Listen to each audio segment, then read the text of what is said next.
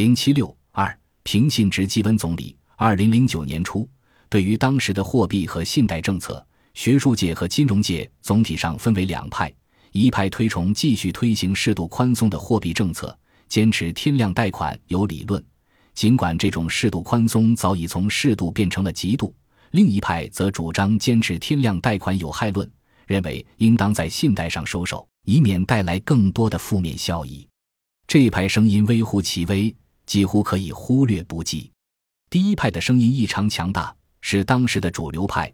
他们由银行的领导与专家们组成，认为信贷高速增长属于逆周期调控，有一定的合理性，既符合适度宽松货币政策，也是对上一次流动性压抑的释放。面对天量贷款有理论，诸多经济学者们沉默了。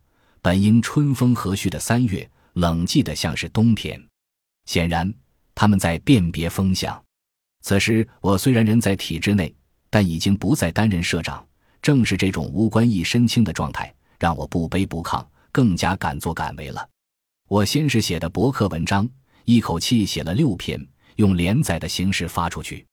发完后觉得这是给老百姓看的，有什么用？唐山一个叫孙恩荣的博友提醒我：“你的文章应该给温家宝寄去呀。”于是把文章修改一遍。在这篇近万字的文章中，我陈述利害，指明原因，提出对策，对信贷狂潮的产生、危害、措施等方面都做了详细探究与说明。信贷热潮是如何产生的？我认为有两方面的原因。首先，信贷狂潮产生的动力来自银行追求自身的利润率与业绩。目前出现在中国信贷的大跃进是谁组织起来的？是中国的银行家们组织起来的，几乎疯狂的贷款热潮，动力来自银行追求自身的利润率与业绩。信贷增长是由于银行为追求业绩主动放贷造成的。其次，信贷狂潮的蔓延也与地方政府追求 GDP 的冲动有莫大的关联。近十多年来，随着中央政府税收力度的加大，地方政府的经济更为紧张。地方政府的收入基本是税收、费收与卖土地大概各占三分之一。现在房地产几乎一下子停了下来，而地方政府总要办事，也包括政绩工程，钱从哪里来？就是银行贷款。那么这些大量的资金最终流向何方？我一路跟踪，最后发现进来的放量信贷资金流向呈现出两头热一头凉的局面。两头热，一是主要流向政府主导的民生工程、铁路、公路、基础设施项目；二是流向国有大企业。一头粮食民营企业、小企业融资供给仍不足。我在文中提供了一个细节：在二零零九年一二月份，信贷接连创下单月万亿元投放之后，实体经济虽然还未有正面反应，股市却立竿见影地一度暴涨六百点。泛滥的信贷资金是否流入股市的质疑也随之出现，资金的不良流动，信贷狂潮存在的诸多隐患。首先，银行存在坏账风险；其次，巨额票据融资存在次贷隐患。票据融资规模有虚增现象，票据资产容易产生乘数效应，票据融资的规模很容易虚增，但是并不一定能真实反映宏观经济的回暖情况。票据现象迅速上涨是一种中国式次贷。第三，有可能造成泡沫经济现象。如果信贷流向中小企业或其他有助于扩大内需的领域，将是非常有益的。但如果流入股市、楼市、车市，风险将会很大。最终的结果可能是增长的规模上去了，然而泡沫成分也随之快速增长，内需并没有扩大多少。这种贷款速度与规模似乎在制造一种新的风险与危机，资本的泛滥与企业的空心化将为国家的经济发展留下隐患。第四，会转移为政府债务负担。第五，加剧了投资依赖型发展模式。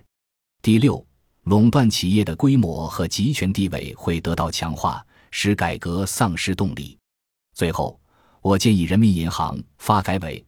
财政部与银监会的领导会商一下，在保持政策的连续性和稳定性，继续实行积极的财政政策和适度宽松的货币政策的基础上，增强政策的针对性和灵活性，马上采取紧急措施，把信贷大跃进停下来。文章写出来的当天上午，我便将其直接交给了分社社长，谦恭地说：“你们公事繁忙，没有时间坐下来研究，我为你们提供点参考。”他说：“中国的体制就是这么怪，对有才华的，常常就是坚决不让你发挥，你不在位或者不再聘任，便把你视若草木。”这位负责人瞥了一眼，未予理睬，更未上送。隔了几日。以你的看法与中央精神不一致为由，搪塞了事。其实，在情况最为严重的三四月，新华社在山东并未发出类似我这般真实而振聋发聩的声音。夜半北望，常常一阵悲情涌上心来。按照惯常做法，我将调查一份给山东省社会科学学术年会，一份寄给南方的《南方周末》，再就是在博客上发表。然而做完了这些，我总是有些不甘心。我仍然觉得自己苦心孤诣的研究是为国家破解难题。念着杜甫的诗句“穷年忧离原，叹息肠内热”，我猛然想起了伯友提的建议，寄到中南海去。我决定碰碰运气。三月二十三日，我来到济南市中区玉涵路对面的邮局，早饭没吃，已到中午，我便先来到附近的知味斋粥店。当时口袋里只带了二十五元钱，买了一个豆角炖肉十三元，一个凉菜七元，一碗米饭一元。分社司机小安也在这里吃饭，他还为我买了一杯啤酒。我在邮局摊开信封，上面直接写“北京中南海温家宝收”。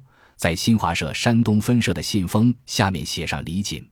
本来打算用挂号信寄出去，但是邮递员一称，挂号要六元八角。可自己只有四元钱了。邮递员大姐说：“平信只要三元八角。”我与邮递员逗趣说：“大姐，你看看吧，这是写给总理的，你不能照顾一下吗？”邮递员笑了：“你让温总理给安主任打一个电话，主任一分钱也不会要你的。”我说：“打到北京，再由总机转来转去的，这四块钱打电话也不够了。”邮递员说：“那就认命吧，这么大的一个国家。”总理每天收信要几万封，哪能看到你的信？说完，瞥了我一眼，带着几分劝慰。我只好说：“碰碰运气吧，平信就平信吧。”就这样，我把这封信寄往了中南海。对于温总理能否看到，我充满期待，但也不抱过高的期望。